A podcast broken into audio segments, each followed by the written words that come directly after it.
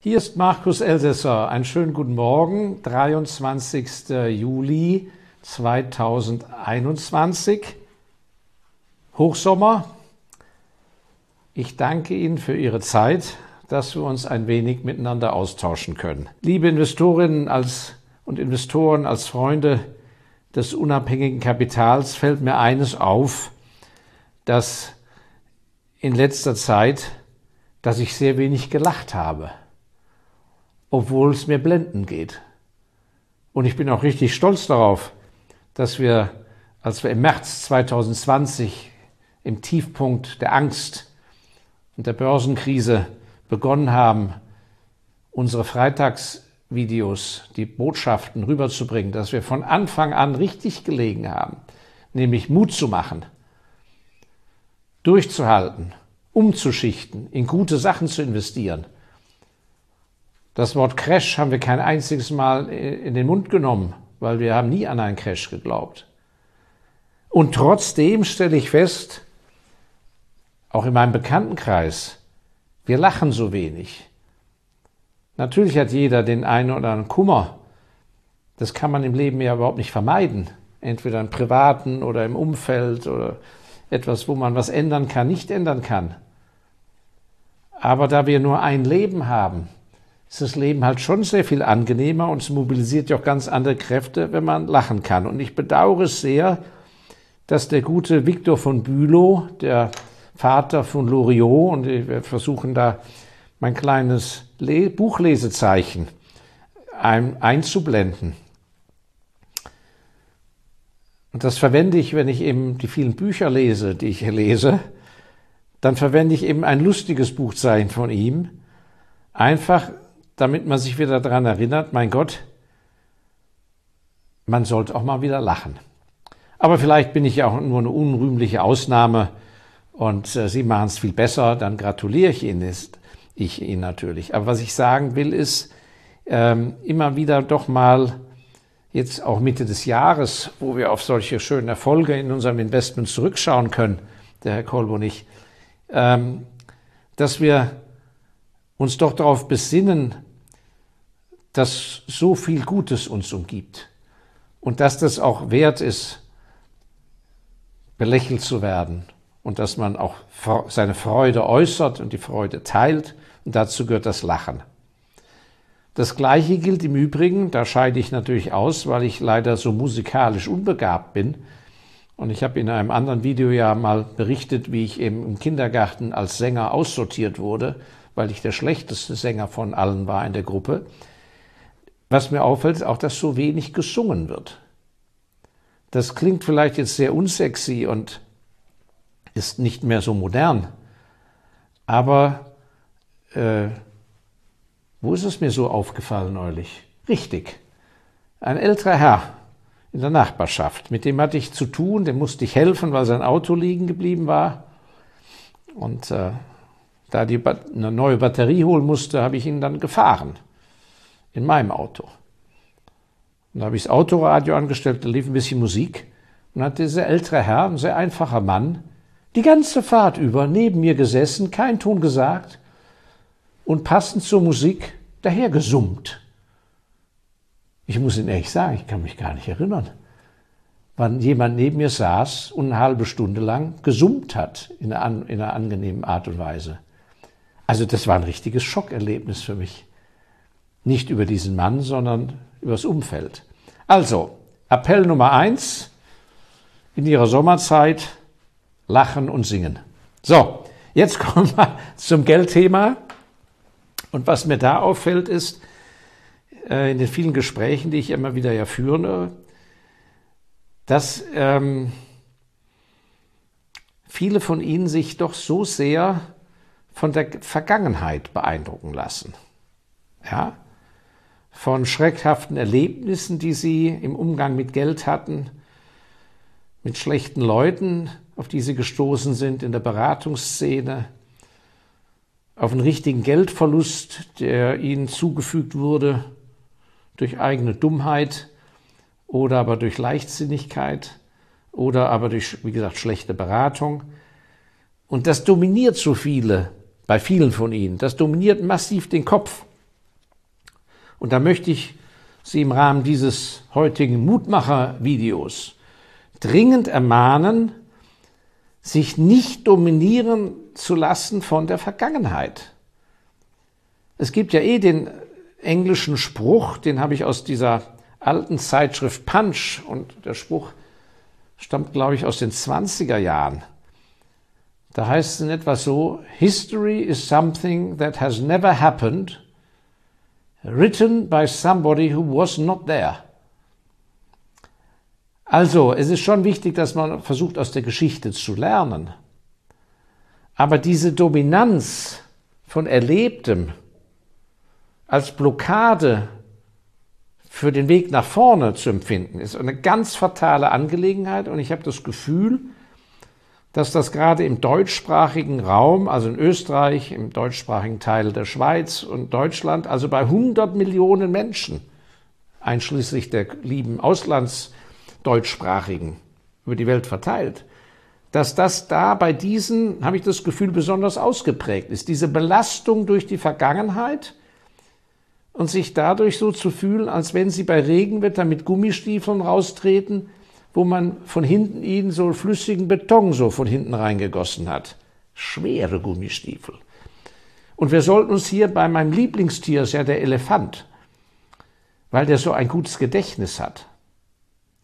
Und ich würde jeden Langfristinvestor sehr ermutigen, sein Gehirn zu trainieren in hinsichtlich eines guten Gedächtnisses. Wer kein gutes Gedächtnis hat, würde ich sagen, ist im Finanzsektor auf dünnem Eis.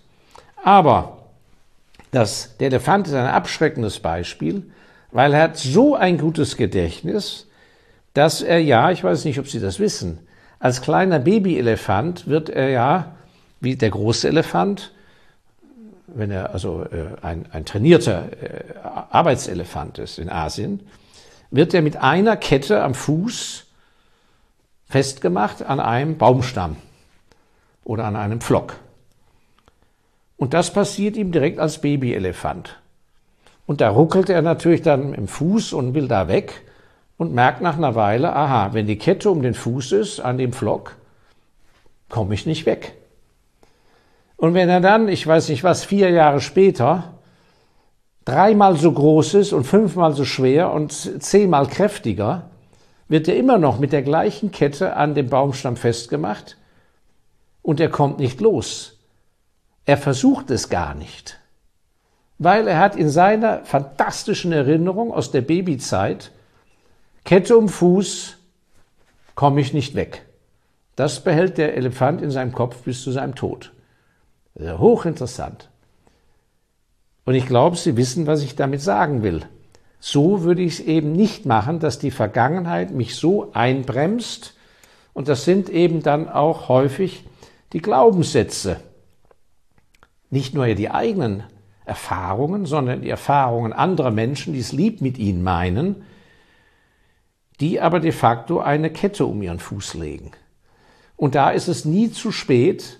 Und bei manchen Menschen, die müssen, schaffen das erst, sich von gewissen Magnetismen zu befreien, von gewissen Verankerungen, wenn de facto hochbetagt was weiß ich, ihre Eltern im Alter von 98 Jahren sterben und sie selber sind schon über 60.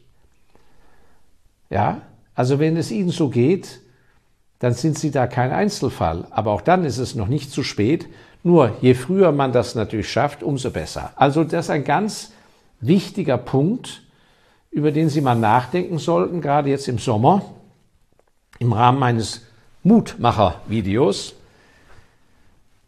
ob Sie nicht die Schuld auf gewisse Dinge, warum die nicht passieren oder warum es ihnen nicht besser geht, ob sie diese Schuld nicht zu Unrecht auf ganz andere Dinge schieben oder vorschieben, anstatt mal in ihre eigene Historie zu schauen und wie sie die bewerten. Und damit es noch einprägsamer bleibt, kann ich nur sagen, dieser Spruch sitzt, man muss die Vergangenheit kennen und muss die Vergangenheit in den Akten haben. Aber im Kopf muss man die Zukunft haben. So, das ist eine sehr wichtige Sache. Und in dem Zusammenhang bin ich neulich bei den Konkurrenten von den Finanziers den Sassoons, bin ich auf die Kaduris gestoßen. Die Kaduris sind heute noch in Hongkong mit äh, eine der einflussreichsten Finanzfamilien. Denen gehört so praktisch die Stromanstalt, haben die nach dem Krieg aufgebaut. Und die Kaduris standen mal in einer sehr wichtigen Phase, als extreme Unruhen waren in Hongkong. Das war in der Zeit, als ich selber in Hongkong als Jugendlicher gelebt habe und große Angst herrschte, ob die damaligen, wie man sagte, Rotchinesen, also die, die Mao-Fraktion aus Mainland China, ob die nicht einen Durchmarsch macht und das kleine Hongkong einfach einnimmt und dann die ganzen Kapitalisten Kopf kürzer macht. Und in dieser speziellen Phase ging es bei den Kaduris um sehr viel, weil sie hatten im Wesentlichen fast alle ihre Assets in Hongkong. Und da war die Frage, sollen wir abhauen, im Koffer voll Geld so ungefähr, alles zum Dumpingpreis versilbern? Oder was soll man machen? Und dann kamen die zu einem klaren Schluss, haben gesagt, wir können uns natürlich hinsetzen und uns nichts als Sorgen machen, aber das wird uns nicht weiterbringen. Und im Prinzip, wenn wir uns nur hinsetzen und Sorgen machen, kann es für uns an sich nur schlechter werden, sondern wir müssen eine klare Entscheidung treffen. Und wir haben die klare Entscheidung getroffen, dass sie es aussitzen und dass es nicht so kommen wird. Und es kam auch nicht so.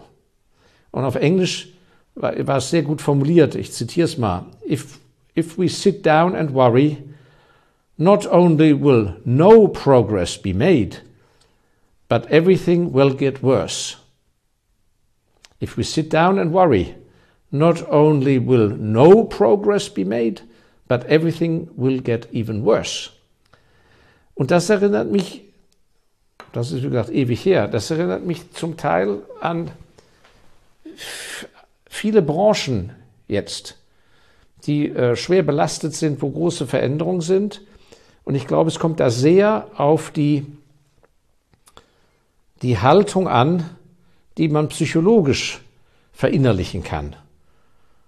Und das Schlimmste ist, sich gelähmt zu fühlen. Dagegen müssen Sie versuchen äh, anzukämpfen. Und was so ein viel schneller nach vorne bringt, ist, indem man sich eben nicht zum Weltpolitiker aufschwingt und seine ganze Energie über den Nachbarzaun hinüber seine ganze Energie die Nach über den Nachbarzaun hinüber begibt, indem man sich mit den Problemen anderer Menschen und in den Medien und mit allem beschäftigt. Das sind alles Nebenkriegsschauplätze. Und letzten Endes heißt es in solchen Phasen, wo es um die Wurst geht, um die richtige Weichenstellung für die Zukunft, da geht es darum, um vor der eigenen Haustüre zu kehren. Und zwar nicht repetitiv, permanent immer das Gleiche, sondern fundamental Schritt für Schritt nach vorne zu kommen in der, in der Analyse der eigenen Möglichkeiten, der eigenen Stärken, der Schwächen, der eigenen Familienstruktur und dann schließlich zügig zu Maßnahmen zu kommen, die man dann umsetzt. Und bei aller Empathie, wenn ich gerade absolut Not am Mann ist, wo man aufgrund seiner christlichen Einstellung einem anderen Mitmenschen helfen muss. Aber in allen anderen Fällen sollten Sie sich dringend die Haltung angewöhnen, meine Sorgen sind meine Sorgen, aber deine Sorgen sind deine Sorgen. Es ist jetzt keine Zeit, tausend andere Sorgen anderer mitzuschleppen, es sei denn, dass bei Ihnen alles tiptop in Butter ist, Sie die Zeit und Kraft haben, dann ist das hochlöblich. Aber wenn Sie einen normalen Salat vor sich stehen haben, mit großen Chancen, Herausforderungen, auch in, zum Schutz der Familie, dann heißt es, Your worries are not my worries. Ganz wichtiger Punkt. So, und ich muss sagen, dass ich mehr denn je optimistisch bin. Gerade für uns einzelne Investoren, für uns einzelne unternehmerisch denkenden Menschen, für uns Einzelne, die erfolgreich sein wollen. Denn die Möglichkeit, Dinge radikal zu verändern, Dinge in Erfahrung zu bringen, mobil zu sein, sich auf sich aufmerksam zu machen, Leute für sich zu gewinnen, Finanzmittel zu finden für gute Ideen, waren ja noch nie so gut. Und wenn ich vorhin darüber sprach, dass sie sich nicht von den Fehlschlägen der Vergangenheit, dass sie das nicht wie Uhu unterm Hintern am Sessel empfinden sollten, dann ist der andere Punkt, wo ich ein Defizit feststelle, ist bei dem Stichwort Tempo. Wir leben nicht in einer Zeit, darüber müssen wir im Klaren sein, wo der Große gegen den Kleinen gewinnt. Der Große hat natürlich Vorteile, aber er ist auch ein leichter Dinosaurier. Groß geht nicht gegen klein. Entscheidend ist, der Schnellere schlägt den Langsamen. Ich bin 100% davon überzeugt, dass wir in einer Zeit leben, die nächsten 10, 15, 20 Jahre, wo die Zügigen, die Schnellen, die wissen, was sie tun, die langsam besiegen werden oder Vorteile herausholen. Und da müssten Sie auch mal bei sich umchecken, wie steht es in Ihrem Umkreis mit zügigem Handeln, mit schnellem Agieren. Wie ist der Zeitverlust zwischen Erkenntnis und erster Maßnahme? Wie lange wird das vor sich hingeschoben oder nur als netter Gedanke im geistigen Regal hinten abgelagert? Und das ist fatal. Und ich habe zwei Beispiele, dass auch schon immer es Leute gab, die Dinge viel schneller konnten. Und mit schneller meine ich nicht schlampig und nicht perfekt, sondern schlichtweg schneller. Und das wird einem leider in der Schule und auch in den meisten Elternhäusern und an der Uni und auch den Firmen nicht beigebracht, dass alles viel, viel schneller gehen könnte. Und ich muss sagen, ich bin, wohin ich schaue, links und rechts, gerade dann auch bei großen Infrastrukturmaßnahmen, immer wieder entsetzt, und erschüttert, wie lahmarschig so vieles vorangeht. Furchtbar. Einfach weil nicht konsequent gehandelt wird. Und nur als kleines Beispiel aus der Kulturszene, aus der Vergangenheit, die Unterschiede. Der Schriftsteller Leon Feuchtwanger, der hat Berlin verpasst, äh, nicht verpasst, sondern musste Berlin verlassen Entschuldigung, habe ich versprochen, der musste Berlin verlassen, als die Nazis Einzug hielten, saß dann in Südfrankreich fest und wusste, auch da ist er nicht sicher und wollte auswandern nach Amerika. Seine ganzen Vermögensassets hingen aber in Berlin fest und an die kam er natürlich nicht mehr ran, samt seiner Villa mit seinen Anzügen und allem drum und dran. Und da saß er im Süden Frankreichs, nach Amerika wollte er, brauchte Geld. Dann hat er sich hingesetzt. Er war vorher schon ein erfolgreicher Journalist, aber auch Schriftsteller. Und dann hat er innerhalb von drei Monaten einen Bestseller auf Englisch geschrieben. Und mit diesem Geld hat er schließlich in Los Angeles als Nachbar von Thomas Mann in Pacific Palisades eine der schönsten Villen besessen und da gelebt. Drei Monate Bestseller. Warum? Anders wäre er nicht nach Amerika rübergekommen und anders wäre er nicht in eine Villa gekommen. Also dieser Spruch, der Gedanke versetzt Berge, der ist leider völlig aus der Mode gekommen. Dieses von hinten einem den Saft abgraben, dagegen müssen Sie ankämpfen. Und weisen Sie Bekannte und Freunde in die Schranken, die Ihnen von hinten da ein Beinchen stellen wollen und sagen, halt, mein Freund, nicht so schnell voran. Ich gehe ja nicht so schnell wie du. Lauf doch lieber in meinem Tempo mit. Da bin ich strikt gegen. Und ein noch viel besseres äh, Beispiel habe ich aus der Kulturszene von Hollywood gefunden. Ich habe neulich das Buch von über Ben Hecht, kaum noch bekannt, der erfolgreichste Drehbuchautor Hollywoods, Ben Hecht. Hecht wieder Hecht. Äh, wir schauen mal, dass wir auch eine, und eine, in der Beschreibung eine Einblendung von einem der Bücher machen. Dieser Ben Hecht, der mir überhaupt nicht bekannt war, wie gesagt, erfolgreichster Drehbuchautor äh, Hollywoods, hat zum Teil innerhalb von drei Wochen mit drei Sekretärinnen und ich glaube nur vier Stunden Schlaf am Tag, innerhalb von drei Wochen das Drehbuch von Weltbestsellerfilmen geschrieben. Innerhalb von drei Wochen.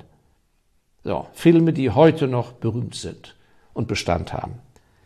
Also, Das sind vielleicht etwas extreme Beispiele, aber was ich damit sagen will, ist, das in Frage stellen ist der Modus, wie wir heute eigentlich was schaffen, wie ich das gewohnt bin die letzten Jahre oder wie das die ganze Branche macht, Kollegen. Diese Fragestellung, die muss auf den Tisch und es müssen Dinge in Frage gestellt werden. Und das ist eins meiner Hauptmutmacherkriterien, dass ich sehe, wie viel besser man Sachen machen kann. Auch als älter werdender Mensch, aber vor allem auch als junger Mensch, indem man erst gar nicht den Blödsinn übernimmt, den einem andere da vorexerzieren. Das heißt nicht, dass man arrogant werden sollte und Dinge missachtet, die sich vielleicht bewährt haben. Aber das Kritische in Frage stellen und das Ganze mit etwas Lachen und wenn es dann geklappt hat, auch mal singen, das wäre mein Motto für Ihren heutigen Sommerabend. Schönes Wochenende, alles Gute, bis zum nächsten Freitag. Tschüss.